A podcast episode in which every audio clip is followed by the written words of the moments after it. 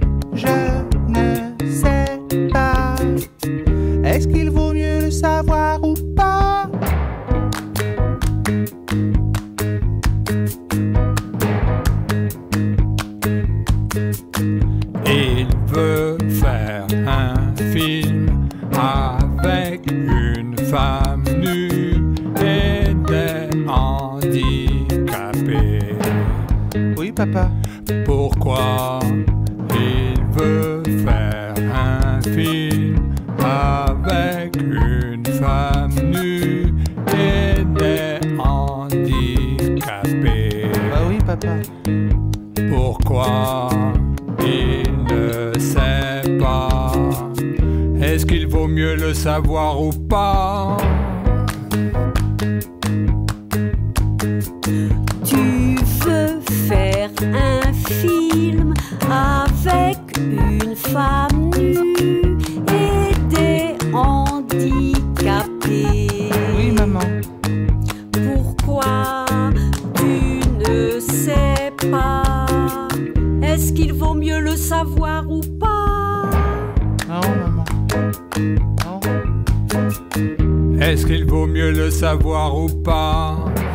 Non, papa. Mais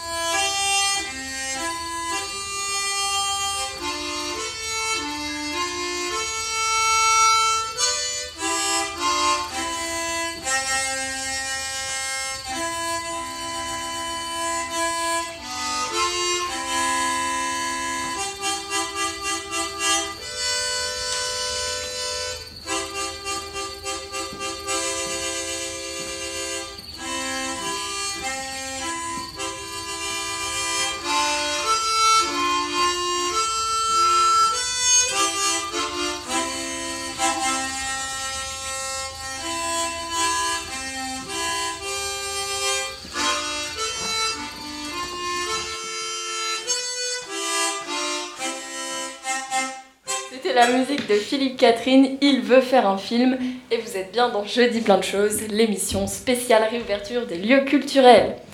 Alors, en parlant de film, Mao va maintenant nous présenter quelques mots du Ciné-Club et surtout l'action prévue par Monsieur Marcel au Majestic pour la réouverture des cinémas.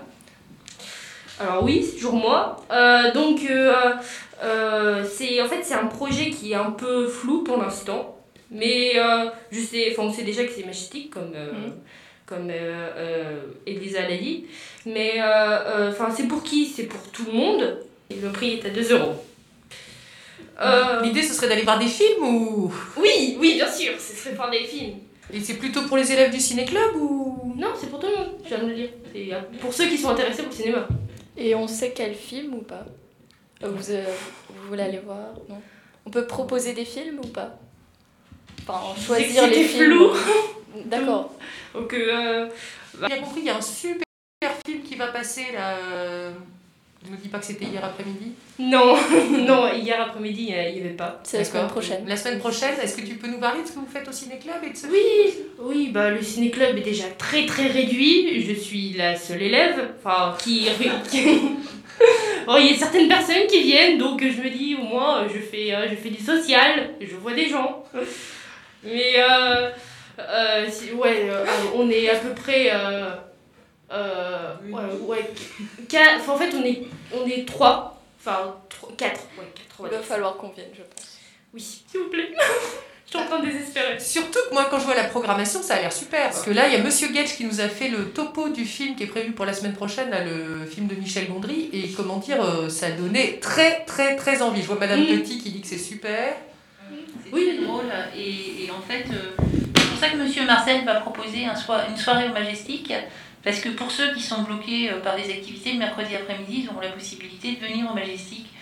Donc le Majestic, euh, c'est plutôt du cinéma d'auteur.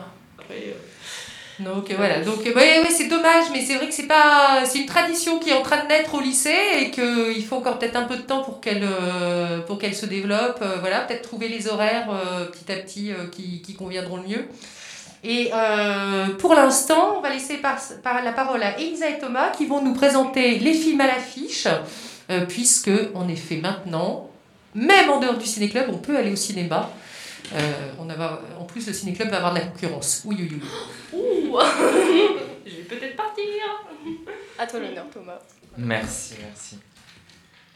Euh, du coup, pour les films à l'affiche dont je vais vous parler, c'est plutôt un petit résumé du film en soi qu'une réelle euh, recherche du film, de ce qu'il veut dire.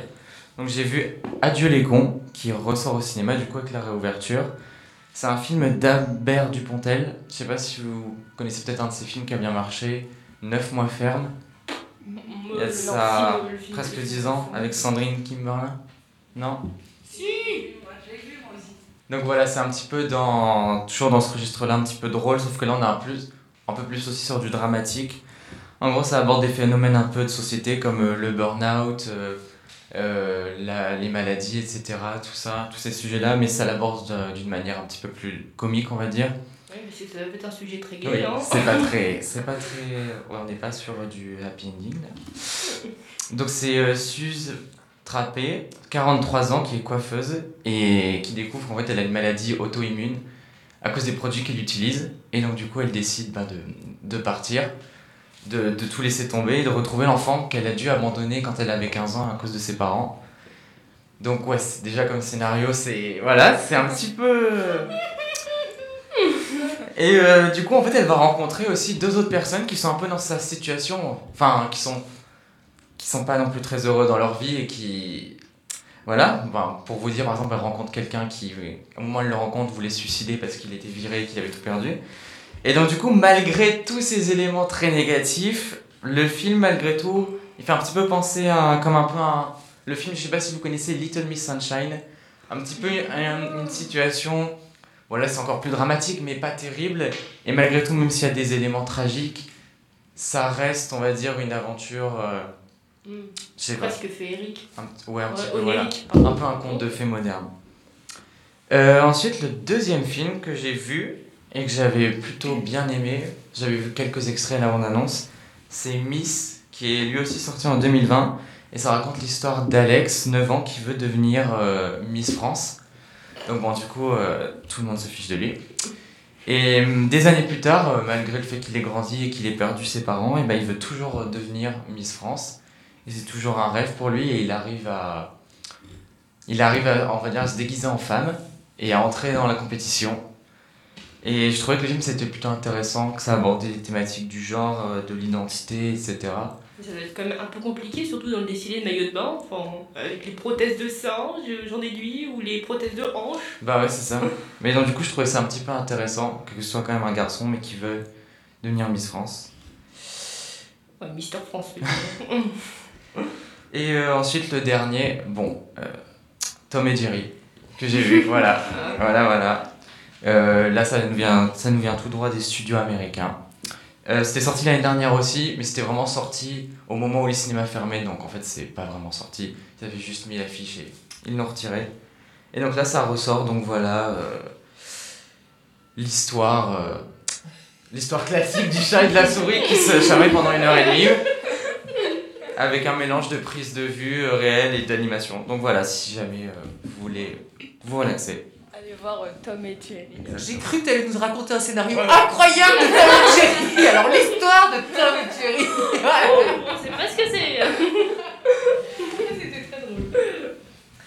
Euh, donc euh, moi aussi j'ai cherché, enfin on s'est un peu euh, réparti les films. Et euh, moi j'ai trouvé un film qui passait au Majestic je crois, ou au Métropole, vous irez vérifier. Euh, c'est un film qui s'appelle Slalom, ça parle d'une femme qui euh, veut devenir championne de France de ski. Et elle a un mentor et elle s'entraîne très dur et ça raconte son entraînement, comment, comment elle y arrive, est-ce qu'elle va s'en sortir, est-ce qu'elle va devenir championne de France. Et ça raconte en fait la relation entre le maître et l'élève.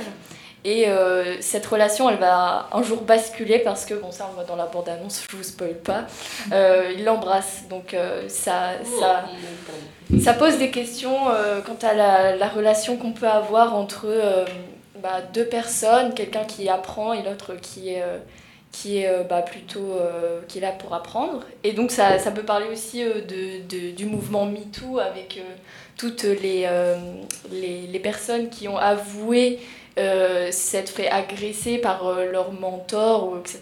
Donc je pense que ça peut être intéressant de voir ce film. Alors je ne l'ai pas vu, mais euh, je pense que ça peut être bien.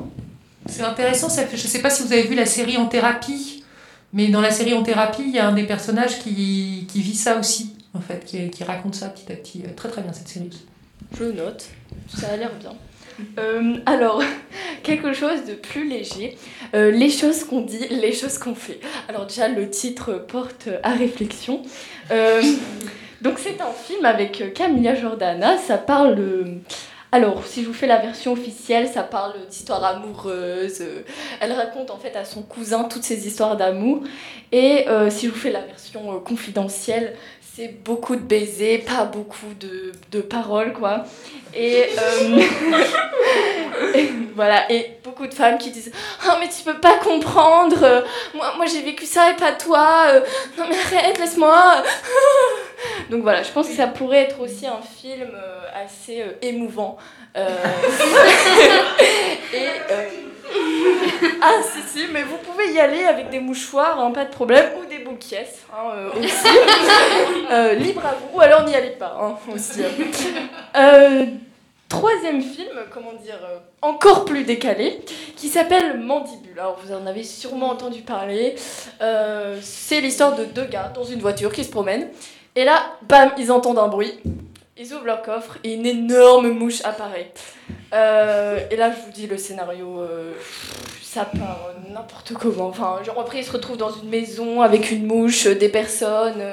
euh, C'est vraiment style blockbuster en fait. ah oui, non, je, je n'ai pas compris. Même la bande-annonce, je n'ai pas compris. Mais c'est Quentin Dupieux, le réalisateur, qui avait fait déjà un film où le personnage principal c'était un pneu, je crois. J'ai toujours pas vu, j'ai très très envie de le voir, mais je l'ai toujours pas vu, donc euh, ouais, il, est, il est bien bien barré, je crois. Je pense qu'il a voulu qu'on dise que son film n'allait pas faire mouche, mais bon, voilà. Euh, Ah là là. donc voilà, si vous avez envie d'aller le voir, prenez de la cocaïne avant, euh, vous allez rigoler. Euh, et voilà, c'était euh, la présentation de ces trois films. On précise quand même que. Attention à la drogue. LNP Radio, la radio du lycée Louis Pasteur. La seconde thématique que- qu'on souhaitait aborder, c'était les festivals de cet été, dont certains auront bien lieu. Madame Soulier, que pouvez-vous nous dire? Alors, en effet, euh, ça va être l'occasion de se retrouver enfin, en vrai, euh, de pouvoir faire des choses ensemble. Et euh, moi, je voulais vous parler du festival de Pirouésie, qui se passe à Pirou. Connaissez-vous Pirou Non, pas Pirou et Antasio, hein, c'est pas ça. Pirou, c'est un petit village balnéaire du Cotentin, très tranquille et charmant avec sa plage et ses dunes, son village fantôme immortalisé euh, dans un film d'Agnès Varda, et sa piscine d'eau de mer accessible à marée basse. Donc même quand la, mer est loin, on peut se baigner. C'est un petit peu frais toujours, hein, mais bon. Mais c'est beau. À Pirou, il y a aussi quelque chose d'exceptionnel, un festival qui depuis bientôt 15 ans anime pour une semaine la petite station. Pirouésie, pour Pirou et poésie.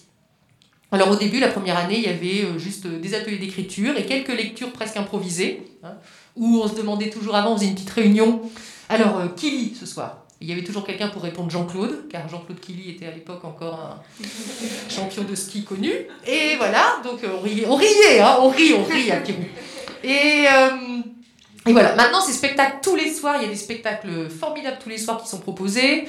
Et il y a des ateliers à gogo, il y a de l'écriture toujours, mais il y a de la gravure, de la danse, collage. Et puis euh, des balades tous les matins pour découvrir les merveilleux alentours. Et euh, cette année, le festival fêtera aussi avec un an de retard les 60 ans de Loulipo, hein, qui est un grand groupe littéraire qui a été créé euh, par Raymond Queneau, avec Georges Perec aussi ensuite, et qui cette année a été couronné le président de l'Oulipo eu le prix Goncourt. C'était Hervé Le Tellier, je ne sais pas si vous en avez entendu parler, là il en est à 1 million d'exemplaires pour son roman L'Anomalie. Euh, donc euh, voilà, je ne suis pas sûre qu'il fasse le voyage pour venir nous voir cet été, mais c'est bien dommage. voilà, mais enfin en tout cas il y aura plein d'Oulipiens qui feront le voyage et on fêtera les 60 ans de l'Oulipo. et surtout ce qu'il faut savoir, et ce qui est très important ici à la radio, c'est que vous pourrez nous suivre. Si vous ne pouvez pas venir, vous pourrez toujours suivre le festival à distance grâce à la joyeuse et créative Radio Bulot qui est un petit peu la maman de LNP Radio. C'est là que nous nous sommes formés, Madame Petit, moi-même. Regardez le regard ému de Madame Petit, rien que de penser à notre été à Pirou. Et hum, c'est là qu'on a attrapé le virus de la radio. Hein. autant euh, on s'est protégé à fond contre le Covid, autant là on y allait euh, de cœur joie, hein, à cœur joie. Euh, voilà. On allait choper le virus de la radio, on a, on a ramené l'envie de faire du direct ici. Et voilà, c'est de Pirou quasiment que viennent les micros. Enfin, on les a commandés ici, mais voilà. toute l'envie, c'est bien pour ça qu'on est ici tous les. Enfin, deux jeudis, deux jeudis midi par semaine. Donc une voilà. maladie très contagieuse. Hein. Ouais, voilà, donc euh, en effet, on essaye de la disperser et même à travers les masques, elle passe. Oh. Aucun geste barrière possible contre la radio, les ondes, les ondes vous accrochent. Donc voilà, venez nombreux du 1er au 7 août à Pirou. Et vous pouvez découvrir tous les détails et tous les souvenirs du festival sur pirouésie.net. Voilà. Merci beaucoup pour cette présentation du festival de Pirou. Mao As-tu un festival à présenter?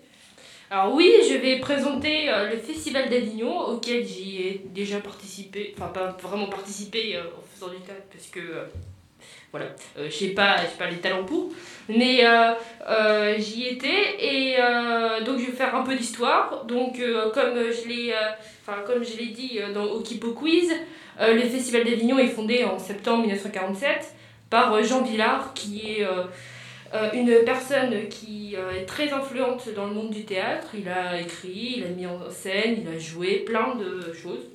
Enfin, même s'il écrivait plutôt des comédies. Donc le festival d'Avignon se passe dans la, dans la, la cour d'honneur du Palais des Papes et aussi aux alentours. Parce qu'en fait, le Festival d'Avignon a vraiment pris en volume. Et donc, euh, quand on y va, c'est vraiment. Euh, enfin, on a des affiches partout, euh, il y a des. Enfin, ça part dans tous les sens. En soi, la, la cour d'honneur du Palais des Papes, c'est quelque chose de vraiment mais immense.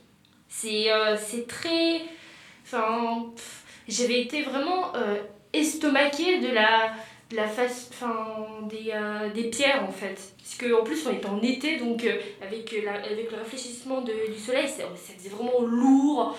Alors on sentait qu'on rentrait dans le palais des peuples, hein. Des papes, pardon. c'est pas vraiment le peuple, hein. Et, euh, et c'est en plein air, hein, c'est ça, donc quand on est dans la, cour des, dans la cour du palais des papes, les spectacles sont, sont finalement dehors.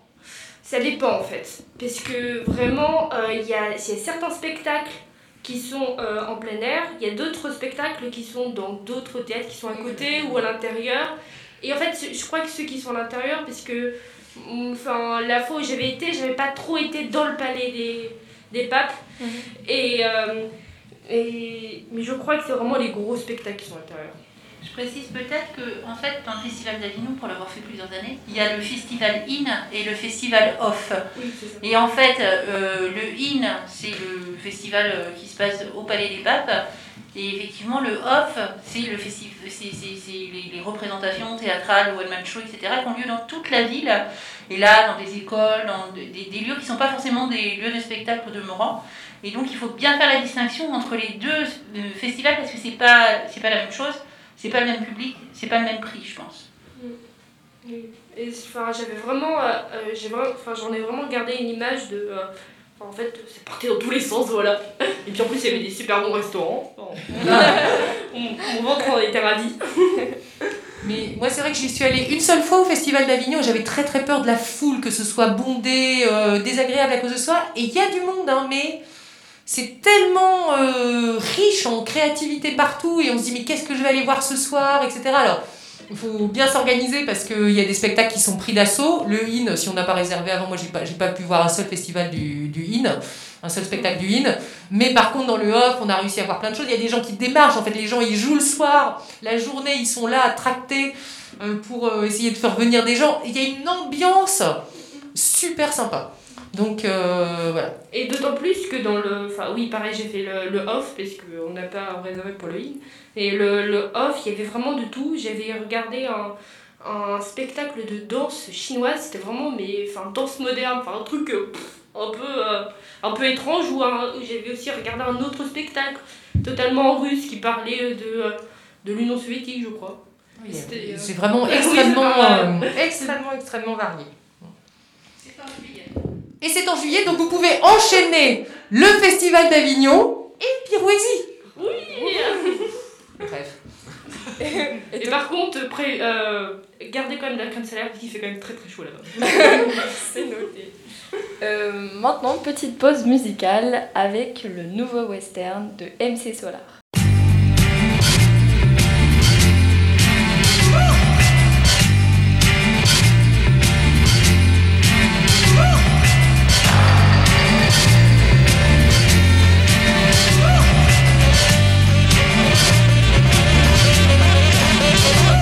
Le vent souffle en Arizona, un état d'Amérique dans lequel Arizona, cowboy dingue, du bang bang, du flingue, de l'arme, du cheval et de quoi faire la bringue, poursuivi par Smith et Wesson. Colt, Beringer, Winchester et Remington, il erre dans les plaines, fier, solitaire. Son cheval est son partenaire. Parfois, il rencontre des Indiens, mais la rue est vers l'or et son seul dessin. Sa vie suit un cours que l'on connaît par cœur. La rivière sans retour d'Otto Preminger, tandis que John Wayne est looké à la Lucky Luke, propre comme un archiduc. Oncle Sam me doute, Hollywood nous berne, Hollywood berne. Dans la vie de tous les jours comme dans les nouveaux westerns.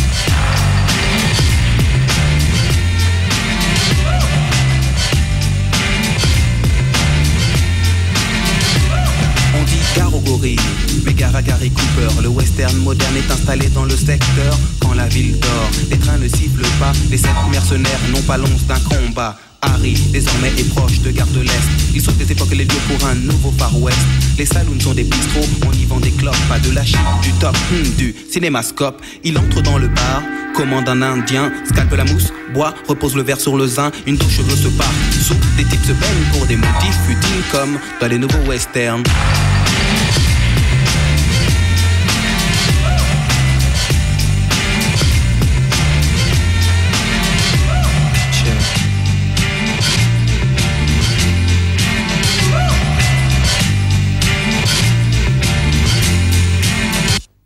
Les States sont une sorte de multinationale, elle exporte le western et son modèle féodal, dicte le bien le mal, Lucky Luke et les Dalton sont camouflés en Paul Smith et Weston.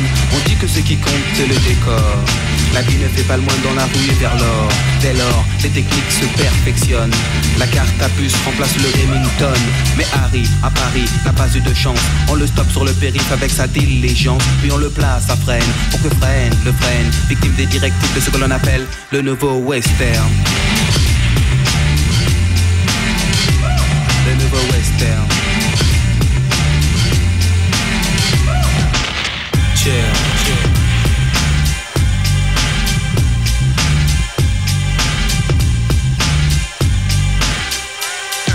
La vie ressemble à une balle perdue. Dans le système moderne se noie l'individu. Pour rester lucide, il s'abreuvait de brandy. Désormais, on brandit téléchité, pépi ou blanche et la chevauchée fantastique. Toujours à contre-jour, c'est bien moins héroïque. Dans le monde du rêve, on termine par un happy end. Est-ce aussi le cas dans ce que l'on nomme le nouveau western? Le nouveau western.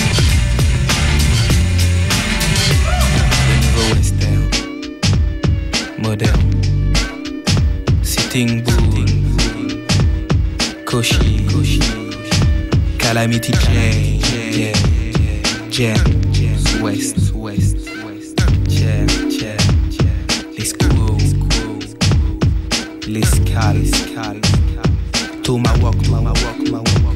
Le nouveau western. C'était donc euh, Nouveau Western de MC Solar.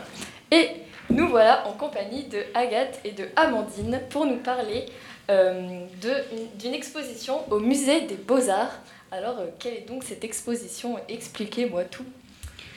Alors, euh, l'exposition, l'exposition Le regard d'Hélène hors des murs euh, est une exposition bah, d'Hélène Marcose. C'est une artiste photographe française qui est fascinée par la représentation des liens tissés entre le regard, l'image et la temporalité. Donc, l'exposition est composée de quatre séries de photos, toutes accrochées sur les grilles du Palais des Beaux-Arts de Lille. Et deux d'entre elles sont même répétées sur les murs des Halles de Oisem. Cette installation inédite permet à tout le monde d'approcher les photographies particulièrement, euh, particulières et fidèles au style de l'artiste. Par exemple, pour la première série euh, qui se nomme D'après, Hélène a pris en photo des œuvres permanentes du Palais des Beaux-Arts ainsi qu'avec des visiteurs euh, qui les admirent, qui les regardent. A ensuite superposé les photos entre elles, ce qui donne l'impression que le spectateur et la peinture ne font qu'un au final. Still Alive, c'est euh, la, deuxième, euh, la deuxième série. Ce sont des photos prises à différentes étapes de la vie d'un bouquet de fleurs, donc c'est toujours à peu près le même principe. Ah oui, donc on les voit petit à petit se faner en fait. C'est ça. Oh, On voit les, les pétales au sol, au pied du vase. C'est vraiment magnifique. Du coup, c'est assez impressionnant et c'est très beau. Donc, on a la même chose avec euh, des drapeaux et des fanions qui, sont, qui volent au vent. Du coup, c'est, c'est très beau, mais euh, c'est un peu moins impressionnant. Et euh, la dernière, ma préférée, c'est la série Concrète Jungle. Donc, cette fois-ci, ce sont des espaces urbains bétonnés qui sont un peu partout dans l'île. Et euh, j'aime beaucoup parce qu'on voit un jeu d'ombre. euh, Enfin, c'est pris à, différents, à différentes heures de la journée en fait. Et du coup, il y a un, un jeu d'ombre qui est assez, euh, qui est très beau. Et c'est toujours superposé, donc en fait on a les... Ouais, c'est, c'est, c'est, c'est un peu comme du cubisme en photo, où on a toutes les C'est impressions. en même plus ou moins ça, oui. Du coup, on a vraiment un peu le début de l'histoire et la fin de l'histoire. Mais, ah, j'ai pas compris, c'est des photos, des tags, des. Non, c'est des photos. Ah, des photos Ah, ok, mais c'est Euh, je pense que ma série préférée de photos, c'est euh, Still Alive. Donc, c'est euh, une série de, de nature morte. Et c'est vrai que moi, je suis, je suis pas très fan de base des, des natures mortes. Voilà, je pense à des vieilles peintures flamandes, ça se répète un peu toujours. Et donc là, c'est un memento mori, du coup, mais qui est assez moderne. Et voilà, je vous, je vous encourage à, à voir cette série de photos. Mais elle est sur, un, sur internet, dans un musée Ah, bah justement, je vais, je vais développer euh, là-dessus. Euh, à un moment où la culture est mise à l'arrêt, les musées voient en cette crise sanitaire qui les prive de leurs visiteurs l'occasion de se réinventer. Certains optent pour les visites virtuelles de leurs expositions et d'autres euh, décident d'amener la culture au plus proche des visiteurs, directement dans la rue à la vue des passants. Euh, faut savoir que l'exposition Le regard d'Hélène, que Amandine vient de vous présenter, n'a à sa création euh, pas été pensée pour être exposée à l'extérieur. Euh, il me semble que sans le confinement, les photos de l'artiste auraient été mélangées aux peintures de la collection euh, permanente du Palais des Beaux-Arts, ce qui est aussi euh, une démarche originale en soi. Euh, ce choix hors du commun d'accrochage urbain offre quelques avantages et inconvénients. On a le droit, techniquement, de toucher aux œuvres sans qu'un gardien ne nous fasse les gros yeux, et, ça, c'est un gros point positif, surtout pour les personnes qui, comme moi, vraiment ça démange de toucher. Euh, et le rapport entre l'œuvre et le visiteur euh, change donc euh, dans la rue. Comme le cadre est différent, l'ambiance est différente. Là où dans un musée, seuls les, les commentaires chuchotés des visiteurs viennent briser le silence, Dans la rue, rien ne vous empêche de hurler ces commentaires si vous en avez envie. De toute manière, vous serez entouré de, de bruit en tout genre. Mais ce qui reste le plus avantageux à l'exposition urbaine, c'est qu'elle touche euh, un plus large public. Les rôles sont inversés. C'est l'art qui vient chercher les spectateurs, car si le fidèle visiteur est, malheureux de ne plus se rendre au musée, il en est de même pour euh, les œuvres, puisque si on cesse de leur accorder un regard, elles ne sont rien. L'expo se poursuit sur la façade des Halles de Oisem, un lieu emblématique de l'île. Sans être un espace culturel, le marché se transforme en vitrine pour des œuvres d'art. Le lieu d'accrochage a été pensé et n'a rien d'anodin. Le marché rassemble des personnes euh, variées avec une sensibilité artistique différente. En fait, c'est des personnes qui viennent juste acheter des légumes. euh, on en parlait hier avec euh, notre prof d'histoire des arts, Madame Moisson. Ça a parfois un côté effrayant de rentrer dans un musée. C'est pas toujours instinctif, mais quand c'est le musée qui se déplace, ça désacralise, entre guillemets, ça rend plus accessible l'art et ça nous incite à être curieux. Voilà. Ouais, et c'est gratuit du coup quand c'est dehors aussi. Parce que vous, en tant que Lillois, vous savez que vous avez l'entrée gratuite euh, dans, au Palais des Beaux-Arts. Euh, en tant que lycéen Lillois, euh, vous avez l'entrée gratuite au Palais des Beaux-Arts, mais c'est pas le cas de tout le monde. Et là, c'est vrai que aussi par la gratuité, ça permet à beaucoup plus de gens d'y accéder. Merci pour ces belles euh, chroniques. Ah, et oui, à la gratuité de l'éducation. L'exposition est, est installée juste, jusqu'en septembre, donc n'hésitez pas à faire le détour ça en vaut la peine. LLP Radio, la radio du lycée Louis Pasteur. Euh, pour finir, on va vous présenter nos conseils de lecture pour l'été. Et si vous souhaitez pas profiter de la réouverture des lieux culturels, si au, enfin, au cas où vous ne voudriez pas profiter de la réouverture des lieux culturels, ce serait quand même dommage. Alors oui, c'est toujours moi et encore. Euh, donc euh, je vais parler euh, des lectures que j'ai lues que je suis en train de lire ou que je vais peut-être lire. voilà. donc en premier lieu, je, en fait je vais essayer de parler par thématique parce que je sais que tout le monde n'est pas trop intéressé par exemple pour la littérature du Moyen Âge, enfin à part si, si on le dit. Enfin, mais euh, donc, je, euh, donc j'ai déjà parlé euh, du théâtre par exemple. Enfin pour quelque chose d'assez enfin pour que ce soit pour tout le monde puisse le lire enfin, je pense que Eugène Ionesco est vraiment un très bon auteur. Parce qu'en plus enfin c'est détendant. Des il y a toujours il y a toujours on peut toujours le lire et voir un sens différent.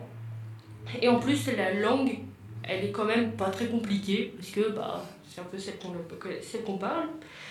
Euh, après, on, on, va partir dans un autre genre, le zombie, avec Je suis une légende de Richard Matheson. C'est euh, un livre en fait, euh, c'est assez. Enfin, c'est pas, pas très très joyeux, il n'y a pas des zombies qui vont commencer à faire flash mob ou je ne sais quoi. Mais. Euh, mais oui, il y, a le, y a le film, le film que j'ai pas vu. Mais il est bien ouais. Il est bien, ouais.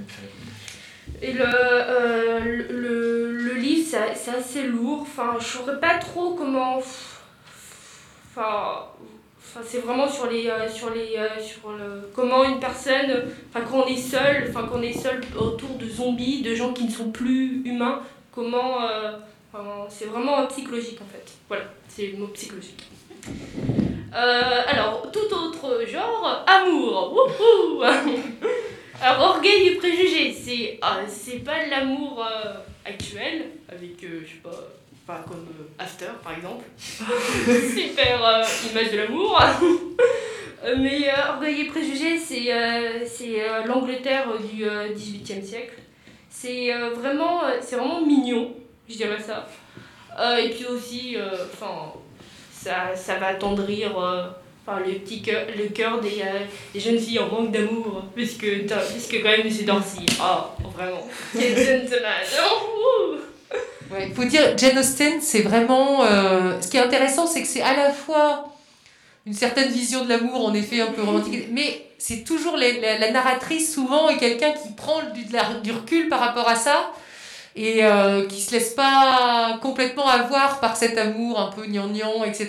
Donc c'est c'est assez intéressant. Et puis c'est toutes les conventions sociales. Moi, je suis complètement fan. hein. Tous les Jane Austen, c'est c'est la détente assurée et c'est drôle. C'est très drôle. Euh, J'avais juste envie de rajouter, si vous aimez justement les zombies et Orgueil et Préjugés, il y a un film qui s'appelle Orgueil et Préjugés. Ah, Orgueil et Préjugés et Zombies. Je, pouvez aller euh, chercher la bande-annonce euh, sur internet. Alors ça, c'est la référence quand même incroyable à pouvoir caser quoi. La diversité.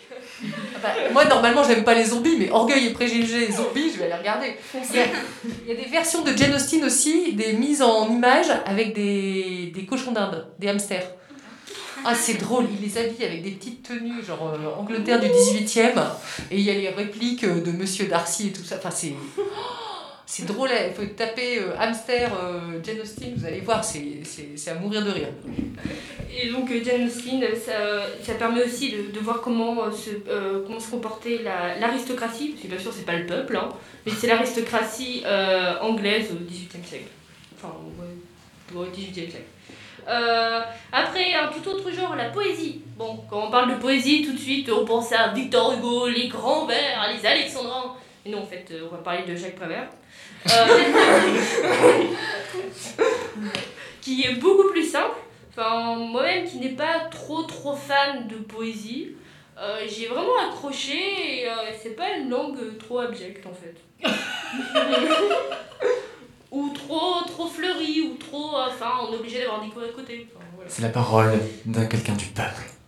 C'est tout à fait ça. Il faut absolument euh, écouter La Grâce matinée de Prévert dit par Reggiani. C'est pareil, vous tapez ça, La Grâce matinée Reggiani, c'est c'est à pleurer, c'est magnifique. Juste pour le, le- les poèmes de Prévert, il y a une, euh, un poème qui s'appelle euh, Compagnon, qui a été repris par euh, des artistes récemment, qui s'appelle euh, Feu Chatterton.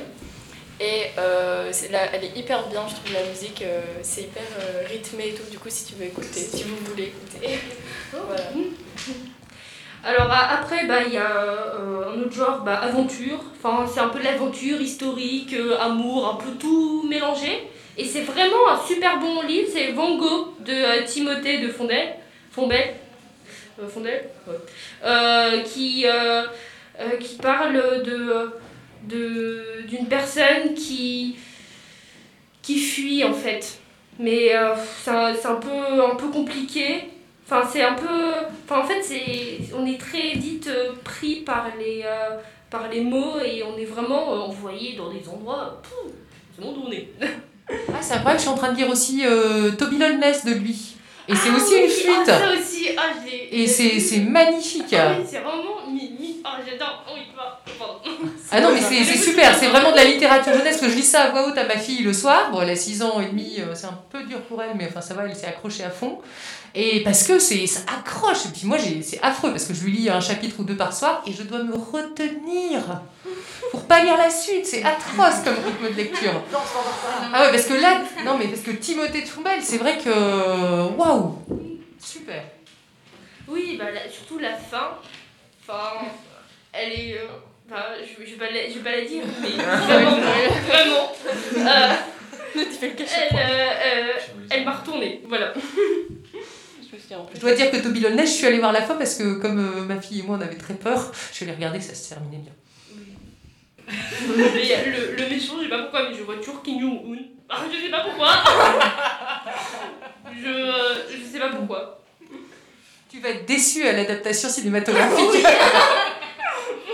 ça m'étonnerait qu'il accepte le rôle. Oui, il faudrait déjà parler en coréen. Bon. Euh, pas de référence sur euh, Timothée de Fombelle et le K-pop euh, qui seraient mélangés en même temps, non? Non, personne. Oui, bon. Euh, J'aurais pas vraiment la forme, je pense, pour faire, euh, pour, euh, pour faire un Blackpink bis. euh. Mais bon. Et donc, pour terminer, enfin, enfin, ouais, on va dire, pour, ter- pour terminer, voilà, lisez le Code rural C'est vraiment une lecture passionnante, on apprend plein de nouveaux mots. C'est quoi le code rural? Bah, c'est le code. exemple. Qu'est-ce qui se passe si, euh, si un ruisseau est à nous, si, la, ru- si le ruisseau est à l'État, si le ruisseau est au voisin? C'est des questions très importantes. Et tu es tombé comment là-dessus? Tu es tombé comment là-dessus? Comment Mao as-tu eu l'idée de nous conseiller le code rural? Moi j'aimerais savoir le. C'est ça qui. Parce qu'en fait, j'étais en train de flâner euh, chez mon, euh, chez mon grand-père, qui en fait qui était lui-même euh, agriculteur euh, dans sa prime jeunesse. Et, euh, et donc, euh, bah, je, l'ai, euh, je, euh, je me suis dit, ah, bah, je vais le lire. Et bon, j'ai pas fini. Mais bon. J'ai, euh, Ouais, parce que le suspense c'est peut-être pas non plus euh, hyper chaud quoi. Comment ça se finit d'ailleurs? Vraiment Ah, je- J'avais la larme à l'œil. Euh, spoil pas, spoil pas le code rural quoi. Marc, moi ça me rappelle certaines lectures comme ça quand on tombe sur un vieux manuel de savoir-vivre par exemple. Ça c'est un vrai bonheur, un vrai bonheur. Ça doit être lourd quand même. Oui, donc on va conclure l'émission. Euh, merci à vous de votre écoute. Euh, on espère que vous allez vous ruer sur euh, tout- toutes les offres culturelles qu'on vous a fait miroiter, sur les livres aussi. Le code rural, hein, je- Et donc, euh, Madame Petit étant hyper efficace, vous allez pouvoir écouter tout de suite la grâce matinée euh, lue par Reggiani.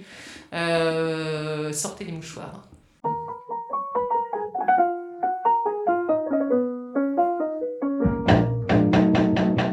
LLP Radio, la radio du lycée Louis Pasteur. La grâce matinée. Il est terrible le petit bruit de l'œuf dur cassé sur un comptoir d'étain. Il est terrible ce bruit quand il remue dans la mémoire de l'homme qui a faim. Elle est terrible aussi la tête de l'homme. La tête de l'homme qui a faim quand il se regarde à six heures du matin dans la glace du grand magasin. Une tête couleur de poussière, ce n'est pas sa tête pourtant qu'il regarde dans la vitrine de chez Potin. Il s'en fout de sa tête, l'homme. Il n'y pense pas. Il songe. Il imagine une autre tête. Une tête de veau, par exemple, avec une sauce de vinaigre, une tête de n'importe quoi qui se mange. Il remue doucement la mâchoire, doucement, il grince des dents doucement, car le monde se paye sa tête. Il ne peut rien contre ce monde. Et il compte sur ses doigts. Un, deux, trois. Un, deux, trois. Cela fait trois jours qu'il n'a pas mangé. Et il a beau se répéter depuis trois jours, ça ne peut pas durer. Ça dure. Trois jours, trois nuits, sans manger.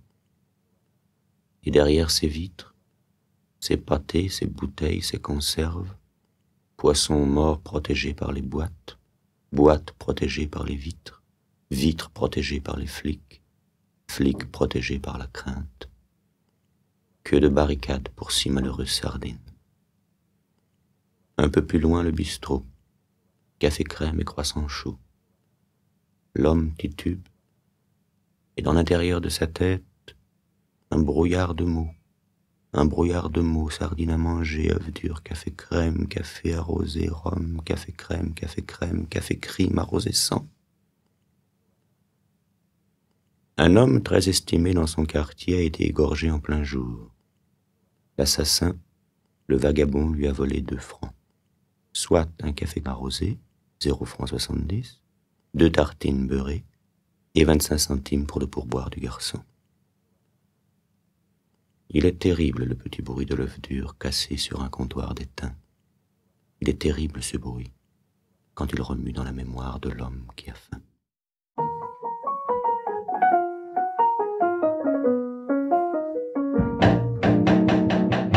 LLP Radio, la radio du lycée Louis Pasteur.